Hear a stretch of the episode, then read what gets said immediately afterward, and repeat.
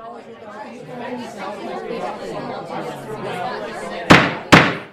right, my lords, we shall begin.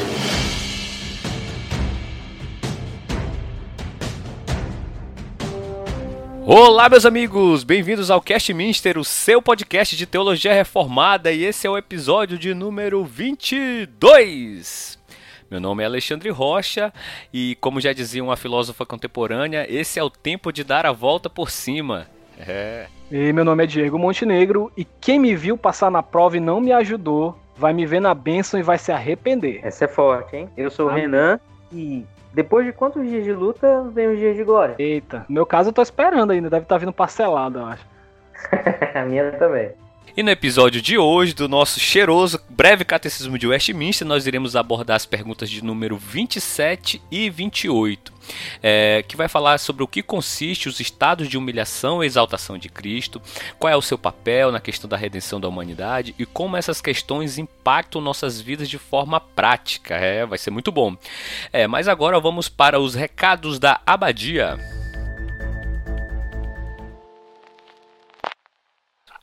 Pessoal, nos recados da abadia de hoje, eu quero deixar alguns recadinhos aqui para vocês. Primeiro, sobre alguns episódios que nós gravamos. Nós gravamos é, recentemente com os preletores do Encontro da Fé Reformada aqui em Manaus. Foi a vigésima edição. Foi muito legal. Batemos um papo com o presbítero Solano Portela, com o reverendo Augusto Nicodemos Lopes, com o pastor Jaime Marcelino, com o pastor Tiago Santos e com o pastor Conrad. Ouçam lá no nosso site. Nós também estamos nas principais plataformas de streaming, no Spotify, no, no Deezer, é, no seu agregador de podcast. Estamos em todo canto, mano. Procura, procura que quem procura acha. Procura a gente que vocês encontram. É, gravamos também um episódio muito bacana com o Rodolfo Amorim sobre o pensamento econômico de Calvino. Esse episódio ficou maravilhoso. É, gravamos também com o pastor Marcelo Carvalho. Esse episódio a gente foi tão bom que a gente teve que dividir ele em dois. Foi sobre missões transculturais. Foi muito um papo muito bacana com o pastor Marcelo. Queremos agradecer desde já a disponibilidade dele. Foi um papo assim muito enriquecedor. Tivemos muitos feedbacks bem bacanas a respeito desse episódio. É... Ah, pessoal, o nosso site também foi completamente reformulado, está muito bonito. É, as ferramentas estão bem mais intuitivas. Você pode ouvir agora tranquilamente direto do site, não precisa baixar os episódios.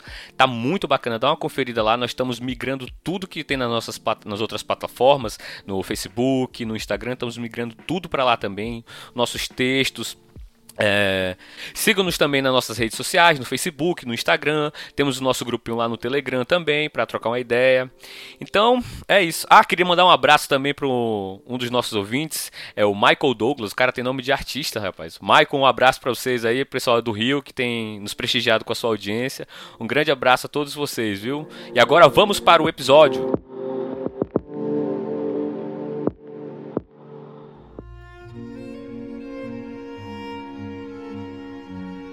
Então, pessoal, no episódio de hoje, antes de tudo, eu queria pedir perdão pela minha voz, que está. Minha garganta não está não tá das melhores, mas nós vamos aqui tentar fazer o nosso melhor para servir vocês e trazer um episódio bacana de qualidade. E no episódio de hoje, é, nós iremos tratar da pergunta de número 27 e 28 do nosso querido, cheiroso, breve catecismo de Westminster. E a pergunta de número 27 diz: Em que consistiu a humilhação de Cristo? E a resposta é: a humilhação de Cristo consistiu em ele nascer, e isso em condição baixa, feito sujeito à lei, em sofrer as misérias desta vida, a ira de Deus e amaldiçoada morte na cruz, em ser sepultado e permanecer debaixo do poder da morte durante certo tempo. A pergunta de número 28 diz: Em que consiste a exaltação de Cristo? E a resposta é: a exaltação de Cristo consiste em ele ressurgir dos mortos no terceiro dia e subir ao céu, e estar sentado à mão direita de Deus Pai, e em vir para julgar o mundo no último dia. Muito bem, partindo para as questões iniciais, pessoal, é, de acordo com as perguntas de número 27 e 28, resumidamente, o que são esses estados de humilhação e exaltação de Cristo? E por que, que o verbo consistir está em tempos diferentes nas duas perguntas? Na pergunta 27, esse verbo está no passado, ou seja, está consistiu. E na pergunta número 28, está no presente, consiste. O que, que vocês poderiam falar a respeito disso? Uh, o, o bom é que, como a gente já já teve o episódio da, da encarnação, a gente já tem uma base sobre o que, que representa a encarnação para a pessoa e obra do Senhor Jesus Cristo. Então, alguma coisa a gente já tem de ponto de partida. Eu só queria ressaltar que o catecismo ele parece atribuir uma, uma tripla, tripla partição para o que é, de fato, essa humilhação, começando pela humilhação.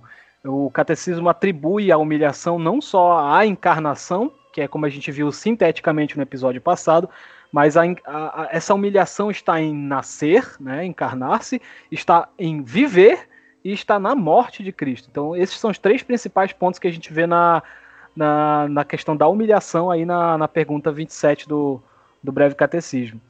E acho que um texto, um texto bíblico chave para a gente tratar sobre esse tema é aquele texto de Filipenses, né, do capítulo 2, do verso 5 até o 11, eu acho que é, fecha bem, que é o texto que a gente costuma dizer que é o texto da kenosis, né? O texto que fala que o Senhor Jesus se esvaziou, então aí tem um elemento de humilhação, e fala que o Senhor Jesus é, é também foi exaltado, então também fala sobre exaltação.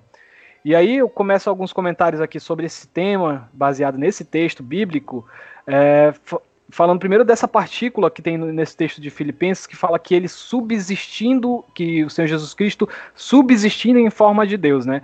Primeiro, como a gente já estabeleceu lá no, no, no episódio sobre a encarnação, é, é, interessante dizer que o fato de estar dizendo que ele subsistiu em forma de Deus, não é que ele parecia com Deus ou algo do tipo.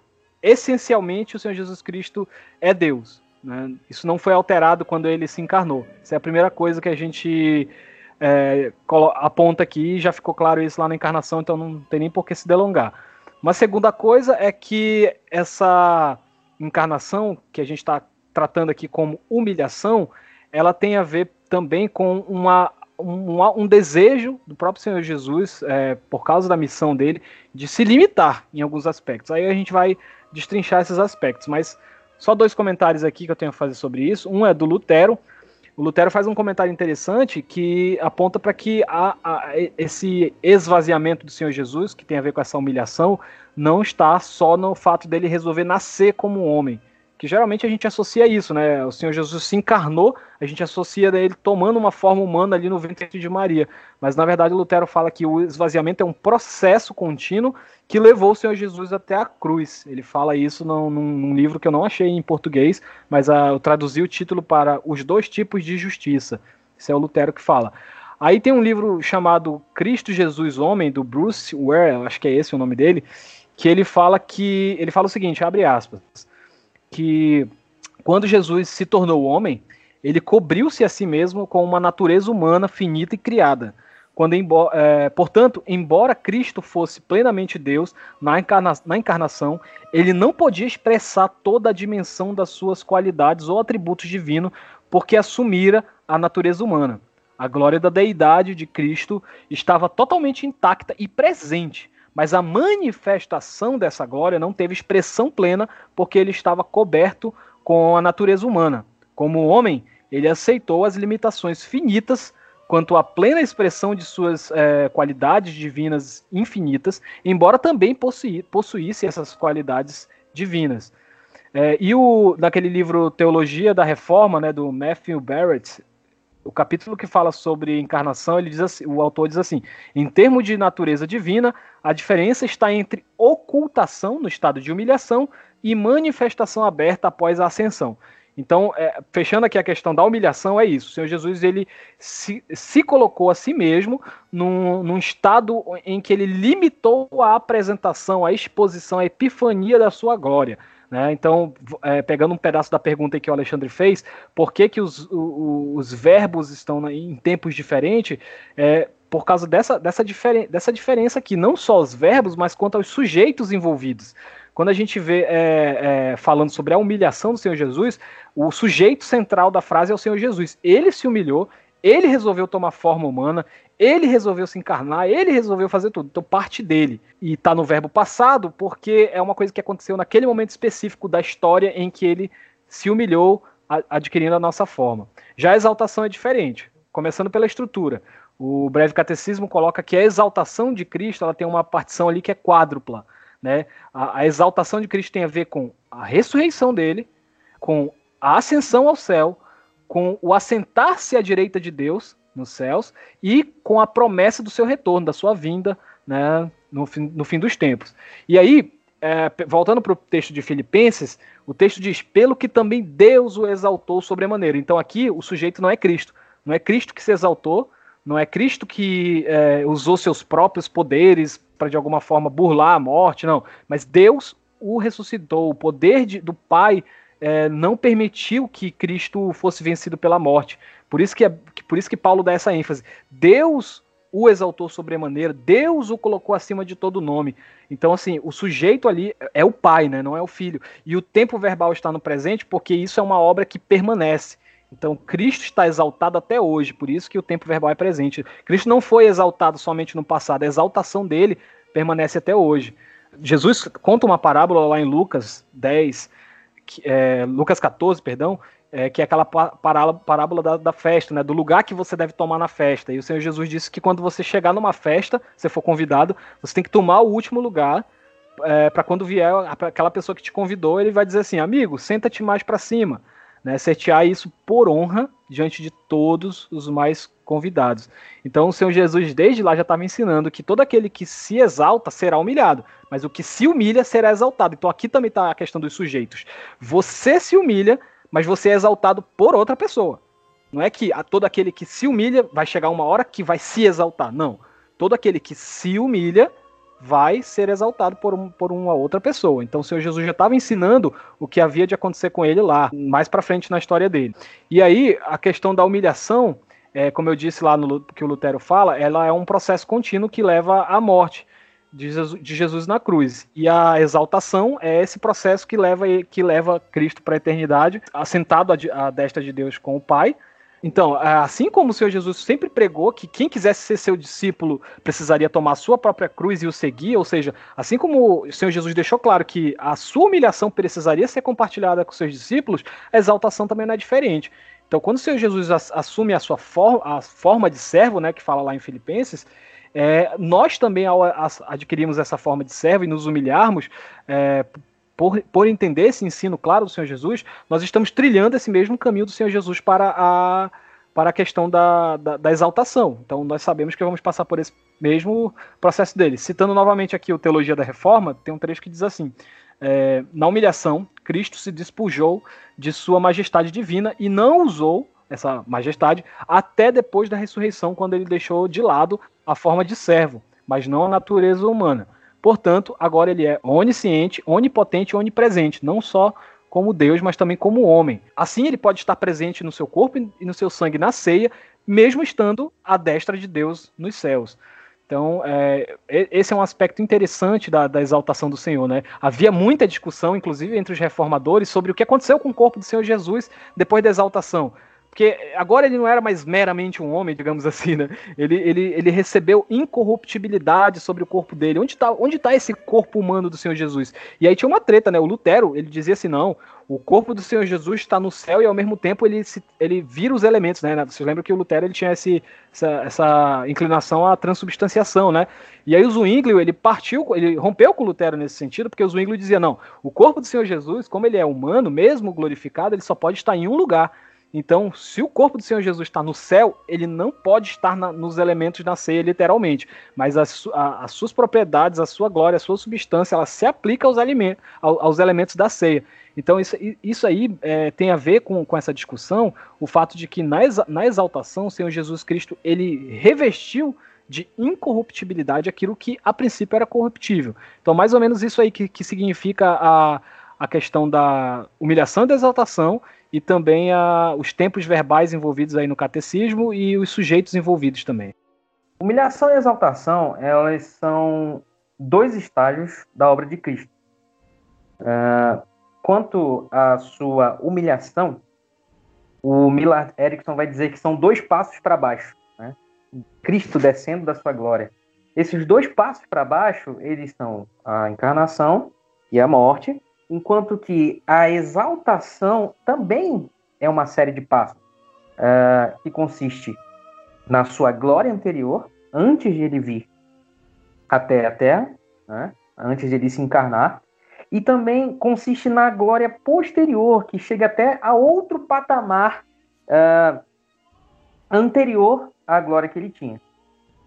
Quanto à encarnação, as, a ênfase uh, que os evangelhos dão, e também as cartas de Paulo, e, o, o, Novo Testamento como um todo dá, é, consiste na, na, no que Cristo deixou para trás, como está lá em Filipenses 2, do versículo 6 e 7, e também no que ele assumiu como a gente vê lá em Gálatas 4, versículo 4. Uh, ah, quanto ao que ele deixou para trás, o Erickson ele vai dizer assim que ele renuncia à posição de igual a Deus no céu.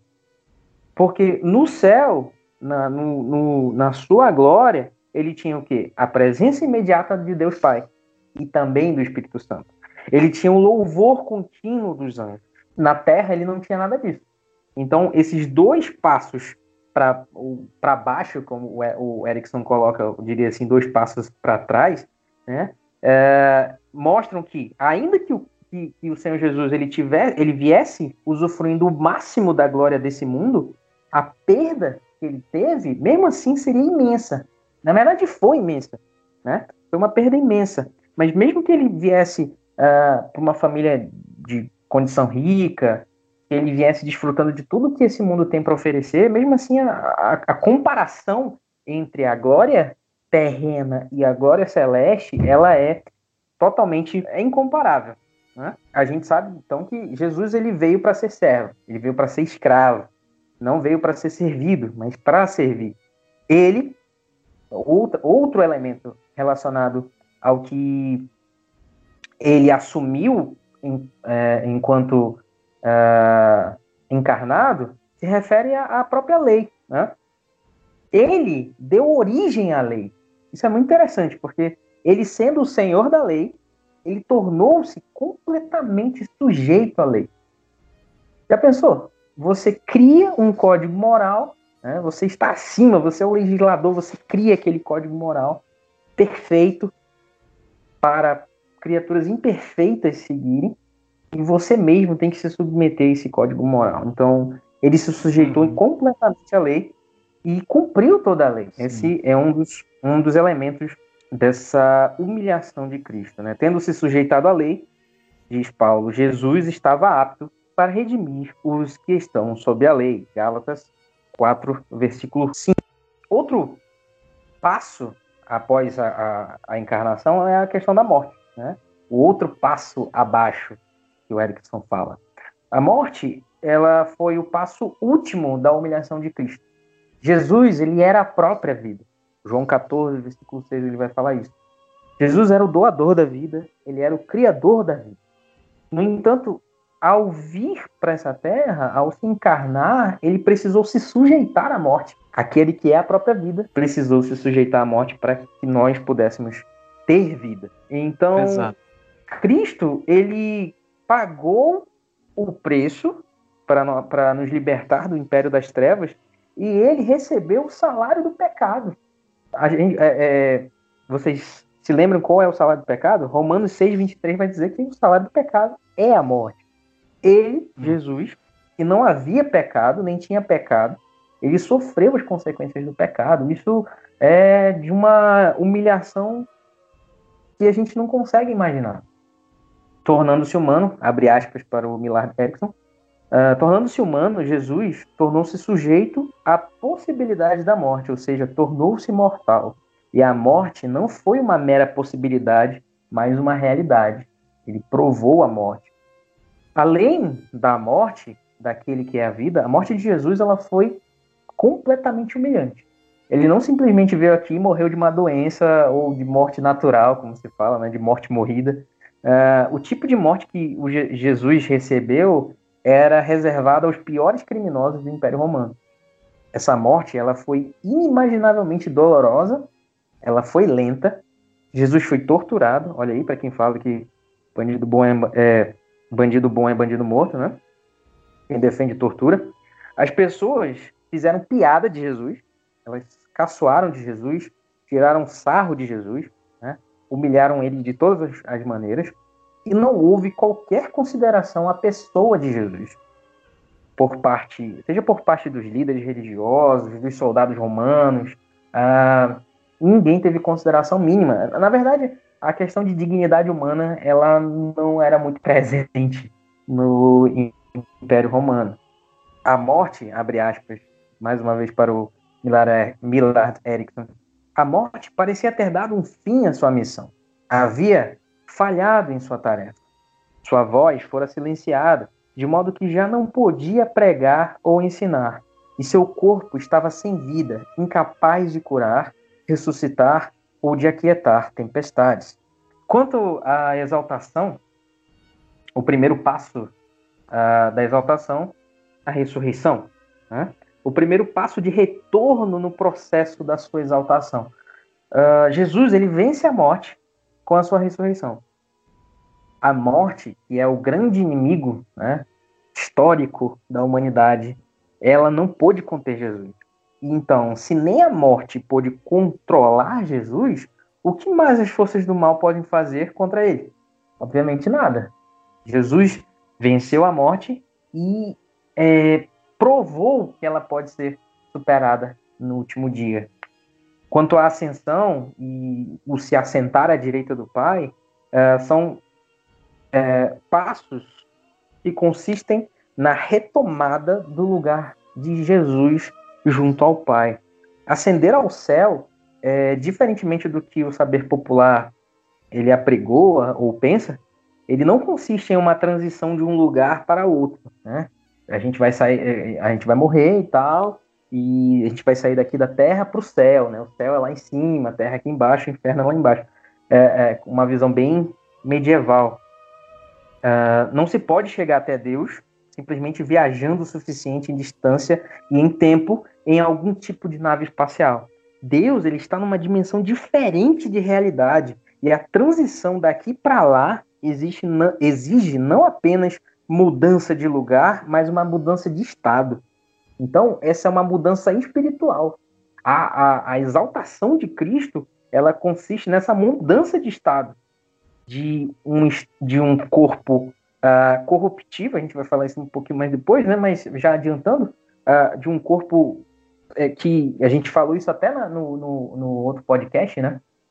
Acho que foi dois podcasts atrás, não estou lembrado agora, que Jesus sofria a, as consequências uh, da sua mortalidade, né? Vamos dizer assim. Então, quando ele assume, a, quando ele ressurge e ele ascende aos céus e assenta-se à direita do Pai, ele ganha novamente, vamos dizer assim, esse estado espiritual que possibilita que ele é lá esteja, né? que ele esteja no céu. Então, sentar-se à direita de Deus Pai, isso é um símbolo, um símbolo de autoridade e de governo ativo.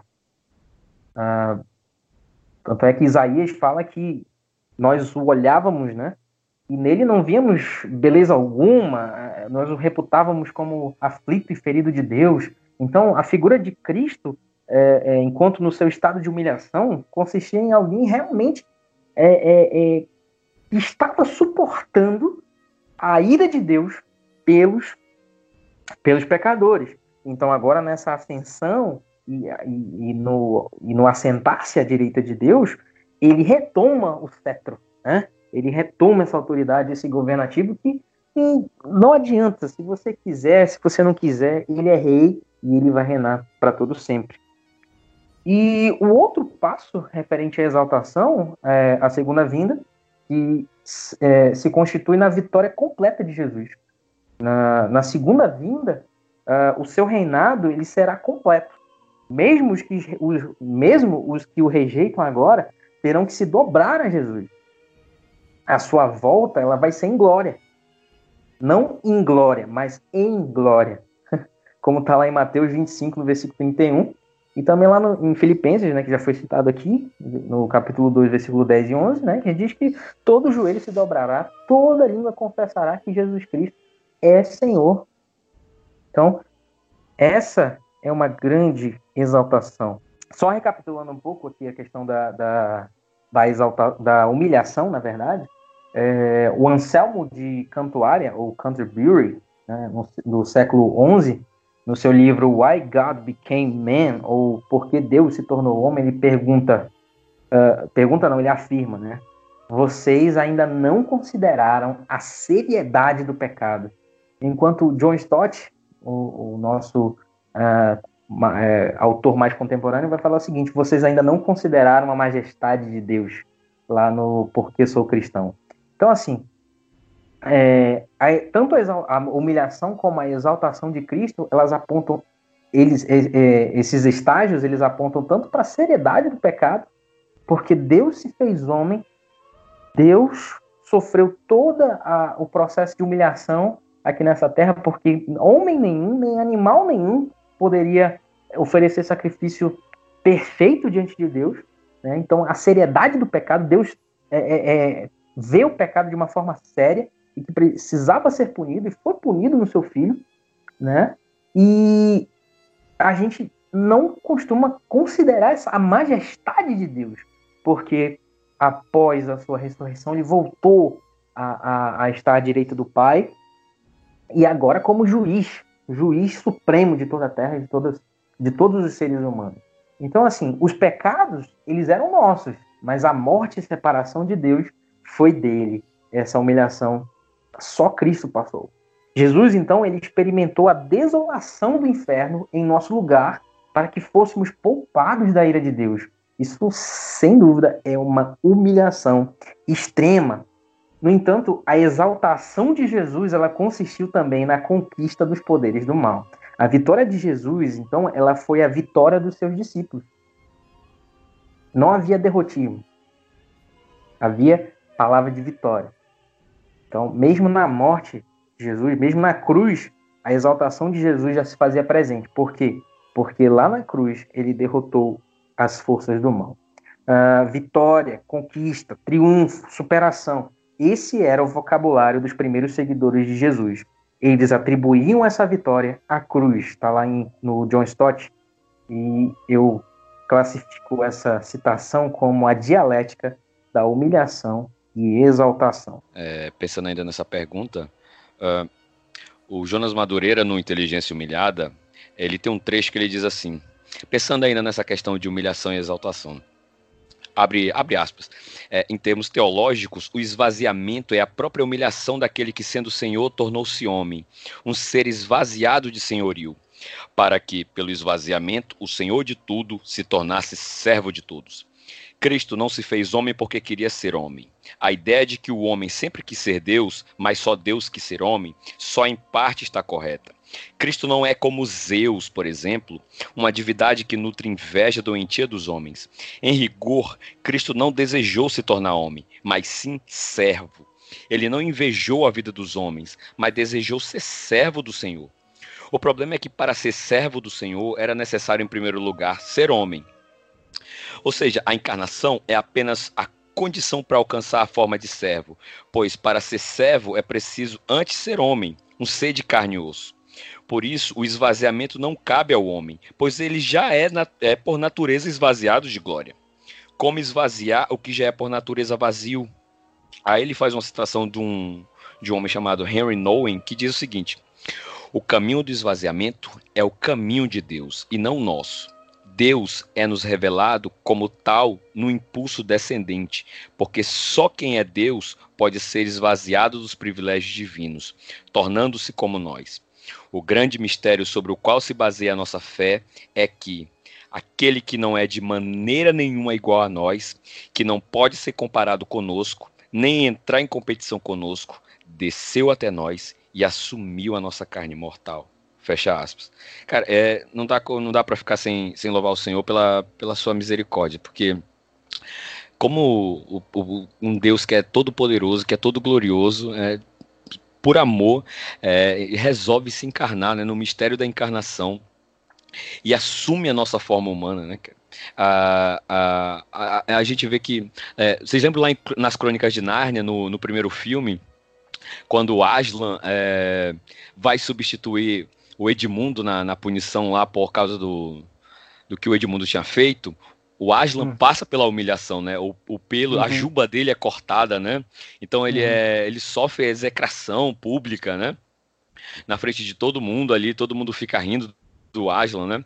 É, mas ao final, é, É, ele, ele, ele ressuscita, né? Ele ressuscita, porque tinha uma lei, né, de que como era a, a, lei que falava lá, era que se alguém desse a vida por alguém, né, acho que ganhava o dinheiro, o direito a, a, a ter a vida de volta, era alguma coisa assim. A gente vê que é, nesse mundo não há glória sem sofrimento, né? É, muitas das grandes conquistas que nós vemos nesse mundo foram precedidas por um intenso sofrimento. De certa forma, é, todas elas são uma espécie de mimese, né? uma, uma imitação imperfeita do perfeito sofrimento do Senhor na cruz. Então a gente vê que é, a humilhação de Cristo era porque ele queria ser servo do Senhor. O Senhor queria ser servo, né? E para ser servo ele tinha que ser homem, né? É, todo servo é homem, mas nem todo homem é servo, né? E na cruz Cristo é tanto humilhado quanto exaltado, né? Porque na cruz o Senhor é, ganha o direito ali de de que todo joelho se dobre né, no céu, na terra, debaixo da terra, para que é o nome de Jesus Cristo, toda língua confesse que só Ele é Senhor para a glória de Deus Pai. Né? Então, assim, eu louvo, louvo o Senhor pela, pela sua bondade, pela, pela sua misericórdia. Amém. Levanta, sacode a poeira da volta por cima.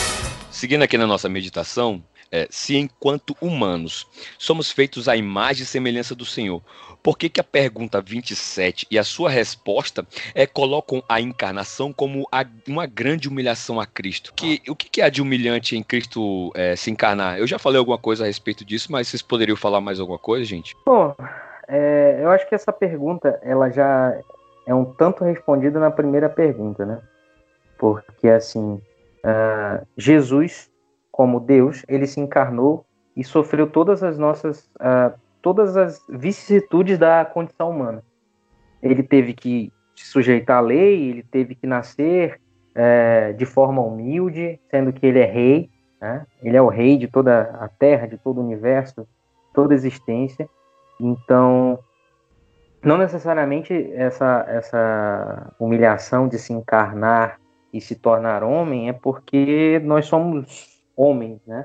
Mas porque é, a nossa natureza ela ela é deturpada, ela é uma, é uma natureza uh, que não faz jus àquele que é rei, não faz jus àquele que é a vida, não faz jus àquele que é o legislador de toda a terra. Então, é, muitas vezes a gente romantiza o nascimento de Jesus, ainda mais agora próximo do Natal, em que a gente coloca, a gente não, né? Muitas pessoas colocam o presépio, né?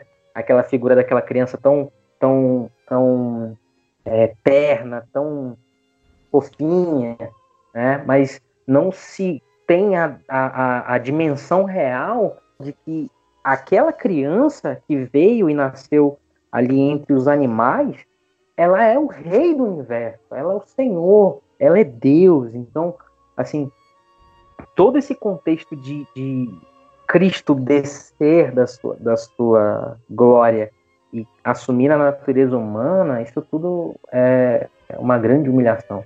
Então, o, Alexandre falou, citando o Jonas Madureira, que é de fato a, encarnação ela tem mais a ver com o, o, que implica se fazer como homem do que em ser homem necessariamente, né? A humilhação da encarnação tem mais a ver com as implicações do que com a forma que o Senhor Jesus tomou. Mas ainda que o Senhor Jesus estivesse tomando a forma do homem como imagem e semelhança de Deus, ainda assim há um, uma decadência, digamos assim, porque o Senhor Jesus lá na glória, ele não era a imagem e semelhança do, do Pai, ele era um com o Pai, né? Então, ainda que lá o apóstolo Paulo vai dizer lá em Colossenses capítulo 1 que ele é a imagem do Deus invisível, mas é, ali é no, é no, sentido de dizer que ele reflete perfeitamente o Deus invisível, a, a ponto de que se você vê o Pai, você vê a mim, como o Senhor Jesus próprio vai dizer, se eu não me engano, ele diz isso para Tomé, né? E já o homem não, o homem você não pode dizer que porque você viu um homem, um ser humano, você viu a Deus. Não, ele, ele reflete alguma coisa do Pai, né? Porque foi criada a imagem e semelhança. Então ainda assim haveria uma, uma decadência entre ser Deus e ser a imagem de Deus. É, e uma outra coisa, uma outra coisa que eu gostaria de colocar aqui pra gente de repente vocês podem até ver se vocês têm alguma coisa para comentar sobre isso, mas é que o Senhor Jesus, ao se tornar homem, ao se fazer homem, ele assumiu a, a, a, ele não teve a oportunidade que Adão teve, né? O Senhor Jesus não teve a oportunidade de nascer é, como um homem que estava sob as, as condições onde ele ele não teve a oportunidade de nascer como um homem é, que foi criado para ser perfeito, né? O Senhor Jesus nasceu é, é, de uma raiz de pecadores, né? É, a, a, os antecessores dele, os antepassados dele eram pecadores, os contemporâneos dele eram pecadores. Senhor Jesus nasceu no meio de pecadores e ele já nasceu nesse, nesse climão aí. Adão não. O primeiro Adão não. O primeiro Adão nasceu ali, tava, o, o game estava zerado, ele estava 0 a 0 e aí ele o pecado começa ali. Então, quando o apóstolo Paulo co coloca o seu Jesus como um segundo Adão, não é que tipo o seu Jesus vai lá no mesmo na mesma forma de Adão e ele recomeça a humanidade é, faz, é, do zero. Não, o seu Jesus ele, ele vai fazer o contrário. O seu Jesus vai rebobinar a fita. Ele vai pegar a humanidade no estágio em que está, ele vai se assemelhar a essa humanidade. E aí, como o Renan disse, fazendo referência ao nosso episódio de encarnação, o Senhor Jesus veio até o ponto que ele é, tomou para si as enfermidades dos seres humanos também, como a gente viu que, o, que a confissão de fé de Westminster defende. Então, o Senhor Jesus ele já pegou a humanidade, o segundo Adão já pegou a humanidade no, no estágio em que o primeiro Adão deixou, vamos dizer assim, e ele vai rebobinar a fita, ele vai, ele vai refazer, ele vai desfazer isso até que o homem volte a ser aquilo que ele era. E para isso, aqui, aqui, é, aqui que é o meu ponto, aqui que é o ponto que eu quero chegar. Para isso, o Senhor Jesus precisou fazer uma coisa, como homem, que os homens mesmo não, não fizeram, né? Que é, como o Renan também mencionou, experimentar o abandono, digamos assim, e a separação de Deus, né? Porque quando o Senhor Jesus é, é gritou na cruz Deus meu, Deus meu, por que me desamparaste? Ainda que ele estivesse citando um salmo lá do Antigo Testamento, mas ali é uma coisa que só ele, só o Senhor Jesus experimentou isso no fundo da alma dele. Porque para que a missão dele fosse cumprida, como Messias, como Salvador, ele precisou, o pai precisou abandonar ele naquele momento. O pai precisou deixar que a, a, o drama ali do Calvário prosseguisse. E, e, nós, seres humanos, não experimentamos isso. Porque nós, ainda que nós é, ainda que nós estejamos aqui num estado de pecado, digamos, por, por, porventura, é, nós temos ali um, um, Salvador, né? nós como hoje crentes, convertidos, nós tínhamos um Salvador que orava por nós, que intercedia por nós para que nós viéssemos ao, a conhecer a salvação. Né? Ele, ele nos deu vida quando ainda estávamos é, em, em, pecado. Né? Ele nos transportou do, do império das trevas para o reino do seu, do, do, seu amor. Então, assim, a questão é que Cristo experimentou essa separação total de Deus, algo que nós não experimentamos totalmente, porque o Salvador veio intervir, é, ele entrou nesse, nesse jogo e não deixou que nós venhamos a experimentar isso. Então, olha que coisa, né? Nós aqui somos merecedores, como o Renan falou, nós somos merecedores desse afastamento total e nós somos salvos pela graça. E o Senhor Jesus, que estava lá na glória, tendo comunhão íntima com o Pai, ele veio e experimentou esse, essa separação. Então eu acho que, só para terminar assim de forma bem sintética e resumida, eu acho que a grande questão não é que o Senhor Jesus assumou, assumiu a forma humana e isso é uma, uma desonra, não. É, a questão é que ele assumiu a forma humana com tudo que havia de pior pro, do ser humano e, e não só é, com isso, mas com aquilo que nem o ser humano, a, a, o ser humano pelo qual ele veio havia de experimentar, né? O Senhor Jesus ele não nos guiou nesse, nesse, nessa parte do processo.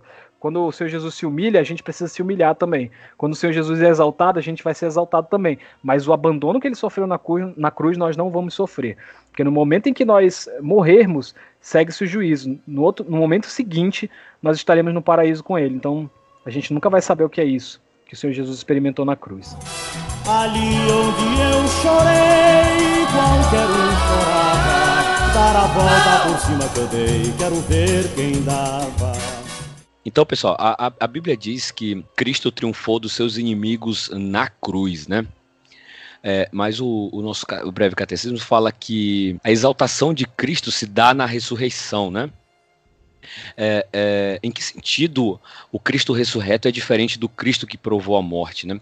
O, é, o que é que muda no seu corpo, na sua natureza, na sua essência e na sua obra? Então, é, como a gente já vem estabelecendo há um, há um bom tempo, é, em, em essência, o Senhor Jesus Cristo não muda, né? Ele é o mesmo é, ontem, hoje, sempre.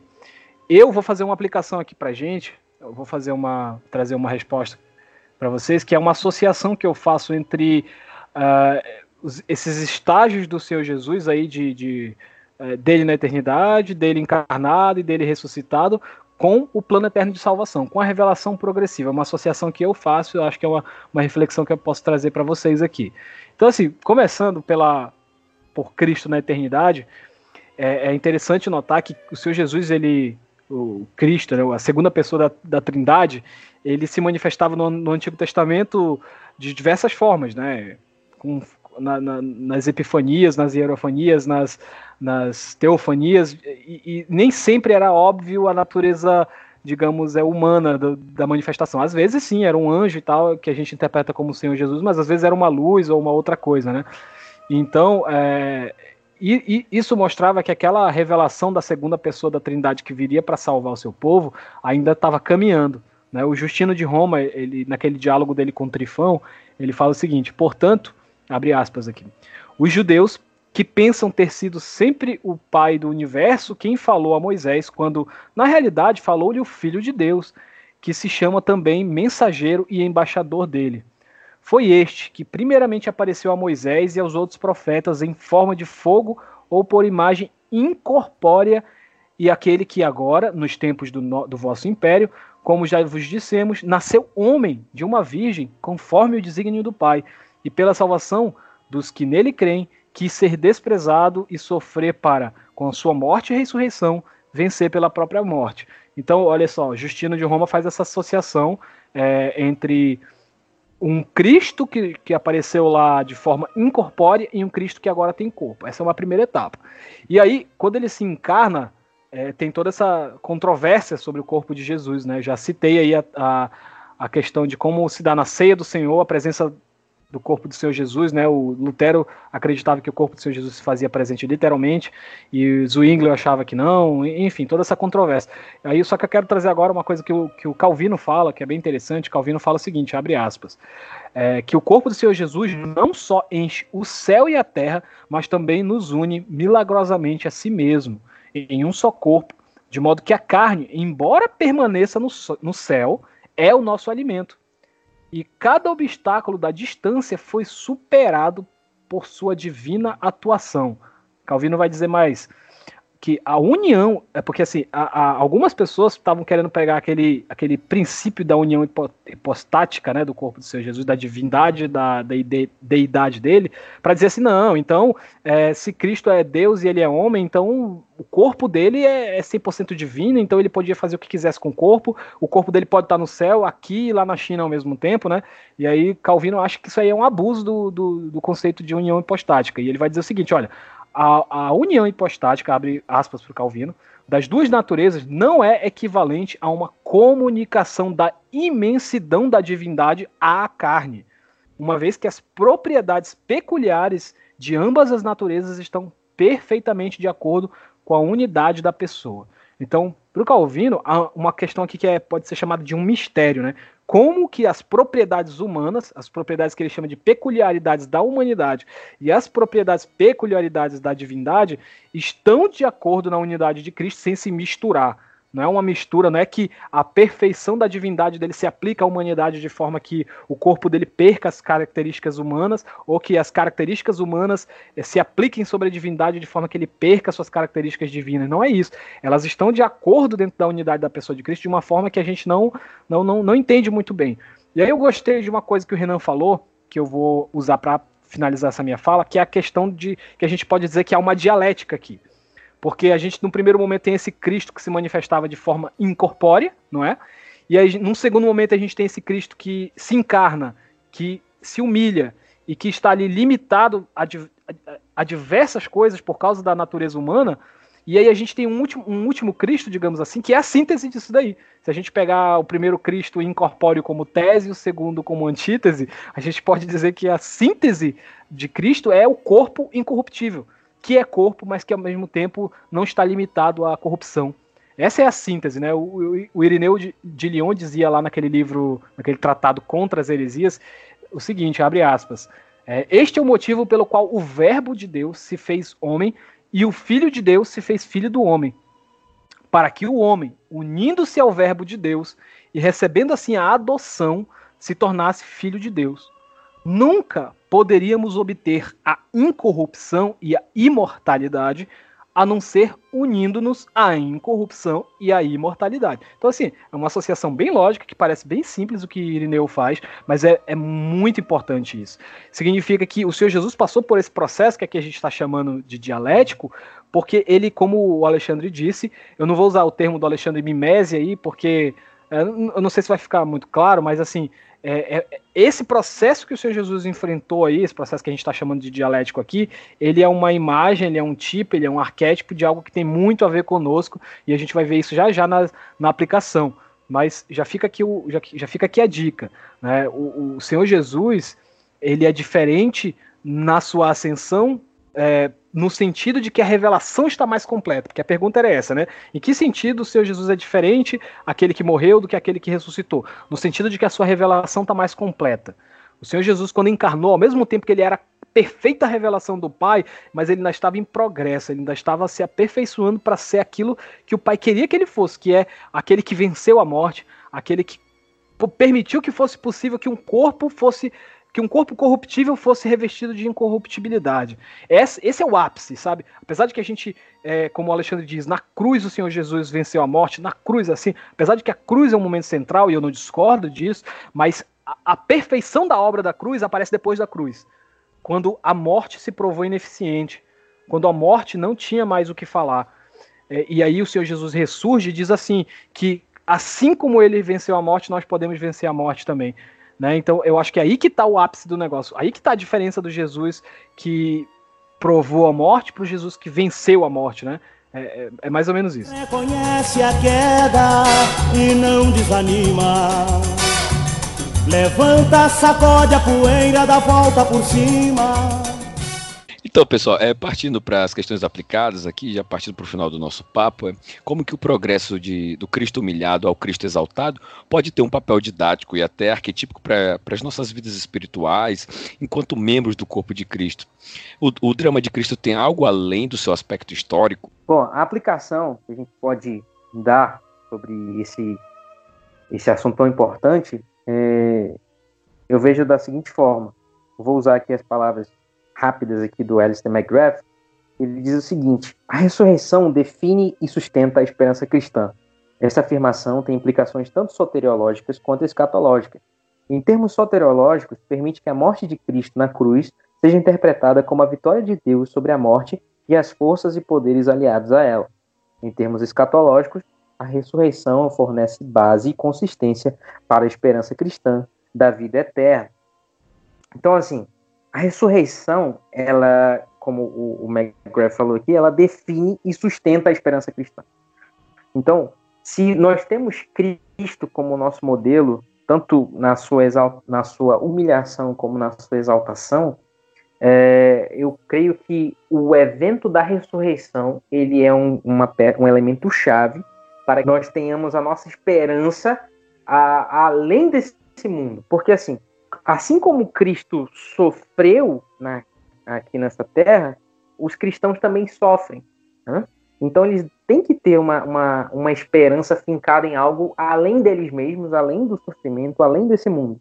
E o que melhor pode é, ser a nossa base de esperança do que a própria ressurreição de Jesus, né? a sua ascensão aos céus, etc. Então, a ressurreição ela tem implicações soteriológicas, tá?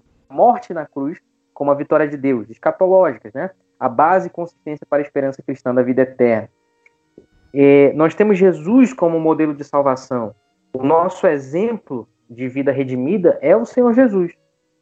Tanto na sua, na sua humilhação como na sua exaltação. Jesus, ele nos dá a forma e o modelo da vida cristã. Há dois aspectos em que é, Cristo como modelo tem moldado a história da igreja cristã. A, a, a, o primeiro aspecto é o seguinte: a, constante tentativa do cristão de imitar a Cristo. Uh, Cristo ele é o exemplo de relacionamento com Deus e com o próximo. Dessa forma, o cristão ele deve se esforçar por reproduzir esse modelo. Uh, nesse aspecto, se enfatiza a responsabilidade do ser humano. Um livro muito é, é, conhecido e um clássico é a Imitação de Cristo, né, do Tomás. Kempis. o segundo aspecto ele se refere à vida cristã como um processo em que nós somos conformados à imagem de Cristo. Agora não é simplesmente um esforço de nós imitarmos a vida que Jesus teve, mas sim de que a ação de Deus ela vai nos moldando para que nós nos conformemos à imagem do Senhor Jesus. Essa perspectiva ela é associada aos reformadores Lutero e Calvino, né, e os outros reformadores além desses dois, que diz o seguinte: Deus nos torna, é, Deus torna o cristão conforme a imagem e semelhança do seu Filho, por meio da ação do Espírito Santo. Então, é, é interessante notar essa dualidade, né? Tanto a responsabilidade humana quanto a soberania de Deus, que ao nos eleger nele, ele nos capacita para nós andarmos segundo Cristo andou, segundo Cristo é, deixou o exemplo para que nós seguíssemos. A humilhação de Cristo, então, o John Stott vai dizer que ela é um estímulo à perseverança paciente do cristão. Por quê? Bom, o sofrimento não merecido, porque existe o sofrimento merecido, né? Você faz por onde sofrer, mas a, a gente sabe que a vida ela é caótica, que eventos aleatórios acontecem na no, nas nossas vidas, muitas vezes nós somos pegos de surpresa, e há o sofrimento não merecido, né? a existência do mal. O sofrimento não merecido ele faz parte do chamado cristão. Isso eh, se relaciona à humilhação que o próprio Cristo sofreu pelos seus discípulos. Ou Cristo mereceu sofrer no nosso lugar? Pelo contrário, né? Ah, nós necessitamos então olhar firmemente para Jesus, pois ele suportou a cruz, não fazendo caso da ignomínia. Ah, o exemplo da, do sofrimento e da humilhação de Jesus, ele também se refere ao caminho dessa, da santidade madura. Jesus ele foi aperfeiçoado pelo seu processo de humilhação. Então, assim, o sofrimento ele serviu como um, molde para o Senhor Jesus. Não que ele fosse imperfeito, não que ele tivesse pecado, mas a Bíblia deixa muito claro que ele aprendeu a obediência, né, pelas coisas que sofreu. Né? Os seus sofrimentos foram o campo de teste no qual a sua obediência se tornou adulta. Então, assim, os sofrimentos eles nos levam à maturidade por meio da perseverança. Então, ele veio ser o servo sofredor, ele veio servir, claro, né? Servo servir. Uh, e como a igreja ela pode também ser um, um, um, um tipo, um arquetipo de, de Cristo, né? A missão do servo é de levar a luz aos gentios. Jesus veio com essa missão aqui na Terra e essa também é uma missão da igreja, de, mesmo em meio a toda a humilhação, a todo o sofrimento, a toda a desprezo da sociedade, desprezo daqueles que negam a Cristo, a sua missão é levar a luz aos gentios, levar a luz aos que estão em trevas, levar a mensagem do evangelho. E Aqui, já referente mais à, questão da exaltação de Cristo, a esperança da glória. A esperança da glória é o que torna a humilhação suportável. Jesus ele tinha os olhos fitos não na, nas suas condições terrenas, mas ele tinha confiança que o Pai o exaltaria, que o Pai o glorificaria. Então ele olhava para além da sua morte, ele olhava para a sua ressurreição, ele olhava para a sua ascensão, ele olhava para a, o assentar-se à direita do Pai. Então, além do sofrimento, então, ele foi sustentado em suas tribulações pela alegria que lhe estava proposta. É... Então, assim, trazendo para a nossa vida como cristãos, é... certamente a nossa vida não vai ser é, um mar de rosas todo o tempo. É, é claro que muitas vezes tem gente que vive muito bem e é cristão, fiel, etc. Mas, de repente, vem um, um, um, acontecimento inesperado e muda tudo, né? Então, assim, é, muitas vezes nós seremos humilhados nessa terra, seremos é, desprezados dos homens, mas nós devemos estar com o nosso olhar fixo, que assim como Cristo foi glorificado, ele vai cumprir a sua promessa e vai nos levar a, aos lugares celestiais e, e entraremos de fato num reino de glória, num reino de alegria perpétua, em que o próprio Deus será a luz do lugar. Né? para as minhas aplicações, eu gostaria de tocar em quatro pontos bem rapidinho, assim, só para a gente pensar, assim como o Renan fez também, como é, esse, esse progresso, vou chamar assim, esse progresso da humilhação até a exaltação tem a ver conosco.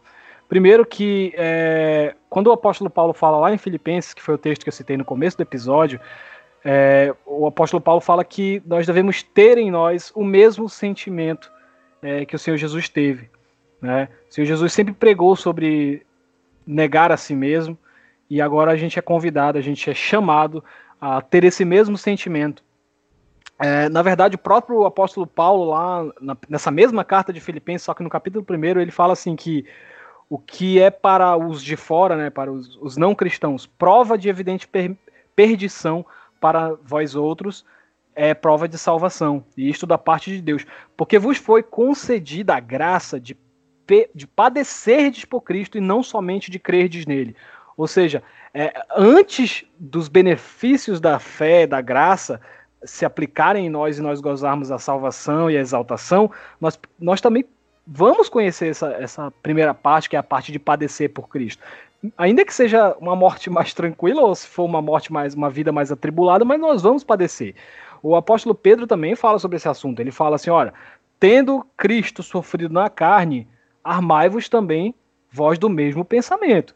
E aí ele fala depois: não estranheis o fogo que arde aí entre vós. Ou seja, se a gente é cristão de verdade, se a gente é salvo de verdade, o, o sofrimento, as lutas, aquilo que vem para nos abater, para nos humilhar, não deve nos causar estranhamento. A gente não deve achar, meu Deus, o que está acontecendo comigo? Porque às vezes essa é a, é a, é a ótica da, do movimento evangélico, né?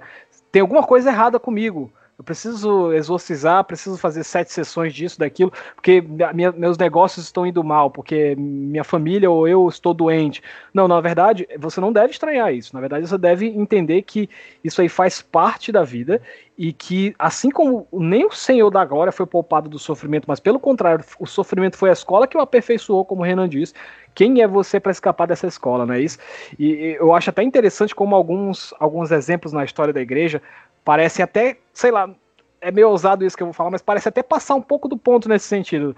Mas acho que vocês vão me entender. O, o, o Santo Inácio né, de Antioquia, ele, ele tem uma carta que ele falava o seguinte: é, ele falava para os leitores dele não orarem para que ele fosse solto do martírio. Isso eu acho bem forte, assim. Eu não sei se ele passou do limite, se ele. Não sei, se ele tentou imitar aquele ensino do apóstolo Paulo que falava assim: olha, eu estou tentado de um lado ou de outro, né? Eu quero partir, mas ao mesmo tempo eu, eu sei que sou útil aqui com vocês para abençoar vocês. Mas o Santo Inácio não teve essa, não. Ele falou assim: ó, eu estou aqui preso. É, não desejeis nada para mim, senão ser oferecido por libação a Deus, enquanto ainda existe altar preparado para isso. Ele fala: se vocês guardassem o silêncio, seria melhor para mim, porque eu me tornaria de vez pertencente ao meu Deus. Ele falava. Ou seja, é melhor que vocês não orem, fiquem na de vocês, porque aí eu morro logo é, e vou ficar junto com Jesus. Então, olha isso, né? O cara entendia que o sofrimento daquela, daquela prisão e do, do martírio que se avizinhava era normal. Ele queria mesmo enfrentar aquilo porque ele via naquilo algo próximo do, do, do Senhor Jesus, algo que ia o aproximar do Senhor Jesus.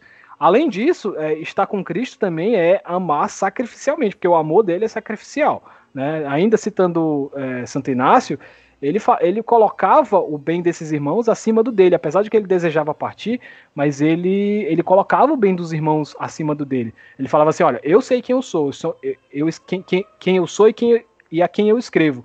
Eu sou um condenado. Vós obtivestes misericórdia. Eu estou em perigo e vós seguros. Vós sois caminho para aqueles que pela morte são elevados até Deus, iniciados nos mistérios com Paulo, que foi santificado, recebeu o testemunho e é digno de ser chamado bem-aventurado. Possa eu estar sobre aquelas pegadas dele quando alcançar a Deus. Ou seja, apesar de que ele desejava logo morrer, mas ele fazia isso porque via que a, a, igreja prosperava, ou seja, ele colocava o bem dos irmãos acima do dele. Então ele pensava assim: olha, se eu é, Paulo fez a obra dele, eu fiz a minha obra, e se isso está surtindo efeito na vida de vocês e vocês estão gozando comunhão com o Senhor Jesus, tranquilo, eu posso morrer, eu posso estar em perigo, eu posso sofrer, posso ser torturado, porque eu sei que vocês estão bem. Isso é um amor sacrificial, o amor que o Senhor Jesus tinha, é, sempre teve por nós, como, como na, na, nas parábolas e nas analogias que ele fazia como pastor, também quando ele se colocava como aquela galinha que coloca os seus pintinhos é, debaixo das suas asas, e a gente às vezes só romantiza lá os pintinhos inseguros debaixo da asa da galinha, mas a galinha estava sofrendo tempestade, a galinha estava sofrendo todo o tormento. Esse é um amor sacrificial que o Senhor Jesus ensina para mim, para nós. E assim, cara, não, não é assim que a gente pensa naturalmente, né? A gente é ensinado a pensar o nosso bem-estar primeiro e depois o dos outros. Então, esse, essa questão de amor sacrificial, de sacrificar em prol do amor ao próximo, é muito pesado. É uma coisa que a gente é, nunca pode considerar que a gente já, já atingiu nota máxima nessa disciplina. Aí, mais um ponto é que estar com Cristo é caminhar para a incorruptibilidade. Já falei bastante sobre isso, mas é, só para deixar claro que esse ponto, como o Alexandre já falou, como o Renan já falou, é um ponto que tem a ver com uma imitação do Senhor Jesus, né? Nós, por estarmos unidos ao seu corpo, nós somos guiados para exaltação eterna, para a ressurreição, para a incorruptibilidade, né? Uh, Santo Inácio também dizia assim que ele realmente ressuscitou dos mortos, pois o seu Pai o ressuscitou e da mesma forma o Pai ressuscitará em Jesus Cristo todo, todos uh, que nele cremos, sem o qual não temos a verdadeira vida. Então, a ressurreição de Cristo ela é exemplar para nós porque ela nos anuncia o nosso, nossa ressurreição eterna também. E aí, por fim, pra, só para finalizar, eu queria dizer que estar em Cristo é, é, é ser movido e mover-se em direção a Ele. E aqui eu acho interessante que esse texto de Filipenses que eu usei como base, que é o texto, o famoso texto da kenosis, ele é seguido por aquele texto é, que fala assim: Assim, pois, amados meus, como obedecestes, não só na minha presença, porém muito mais agora na minha ausência, desenvolver a vossa salvação com temor e tremor, porque é Deus que efetua em vós tanto o querer como o realizar segundo a sua boa vontade. É interessante que a gente, quando trata desse texto, a gente sempre está a gente não, mas assim, a gente vê muito na internet é, é, esse texto sendo de, alvo de debate entre responsabilidade humana e soberania divina, né? Quem que faz o que na ordem da salvação, arminiano, calvinista, sei lá. Esse, e, e, esse texto nunca é lido nesse contexto da kenosis, né? E eu acho interessante que quando a gente lê esse texto no contexto da kenosis, é, como, como uma partícula que vem logo imediatamente após falar da exaltação do Senhor Jesus, e aí Paulo começar com assim, pois, amados meus, é, é muito interessante que Paulo está fazendo essa aplicação. Paulo está dizendo o seguinte: olha, é, é, vocês vão fazer a, é, essa parte de vocês que é se humilhar, que é trabalhar é, é, a humildade, o esvaziamento para que o Senhor Jesus trabalhe em vocês, porque quem trabalha em vocês de fato, quem efetua em vocês de fato isso, é, é o Senhor. Então, eu, eu, eu, não sei se vocês vão ter essa mesma impressão que, que eu tive quando eu percebi isso, mas eu acho que faz o texto até ficar mais claro, porque Paulo está trabalhando essa questão de responsabilidade humana e soberania divina diante dessa ótica de humilhação e exaltação. O Senhor Sem Jesus dúvida, Cristo fez a parte dele como aquele que sabia o seu lugar, sabia é que não ia fazer, é, tomar como usurpação ser igual a Deus, sabia o lugar dele, mas sabia o que tinha que fazer. Nós, às, vezes, muitas vezes, nos levamos por menos que isso, cara. Às vezes a gente tem um posto num local de trabalho, a gente tem um posto num alguma coisa que a gente faz, e a gente já quer exigir dos outros que tratem a gente de acordo com um certo patamar. A gente já se ensoberbece com isso. O Senhor Jesus Cristo era o rei do universo. E ele em nenhum momento estralou os dedos para que caísse um, um, raio do céu e, e pulverizasse aqueles que estavam cuspindo no rosto dele. Está entendendo? Que, é, que seria justo, seria justo aqueles que cuspis, cuspiram na sua cara fossem punidos ali imediatamente, mas ele não fez isso. Então o Senhor Jesus está. O, o apóstolo Paulo está tratando nesse texto disso, de que nós devemos fazer a nossa parte, se humilhem sabe? Deem lugar a Deus, deem lugar ao Espírito para que ele trabalhe em vocês. Reconheçam a pobreza de vocês, reconheçam, se humilhem, porque quem opera em, vo em, em vós não é vocês mesmos. Você só tem que fazer isso daí, se humilhe, se ponha no seu lugar, saiba qual é a sua parte, o que cabe a você e o que não cabe. E aí Deus é que vai te exaltar, Deus é que vai fazer a parte dele de, de exaltação. Não é você que tem que se exaltar, não. Não é você que tem que ficar buscando a forma de você ser 100% puro, de 100% santo, não. Você tem que saber o que cabe a você nessa parte da santificação e saber qual é a parte em que Deus vai agir vai, e vai trabalhar em nós é, é, a, segundo a sua boa vontade. Era isso que eu queria compartilhar. Amém. Levanta, sacode a poeira, dá volta por cima.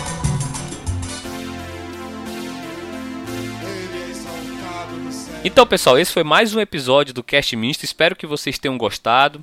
É, Sigam-nos nas nossas redes sociais, no Facebook, no Instagram.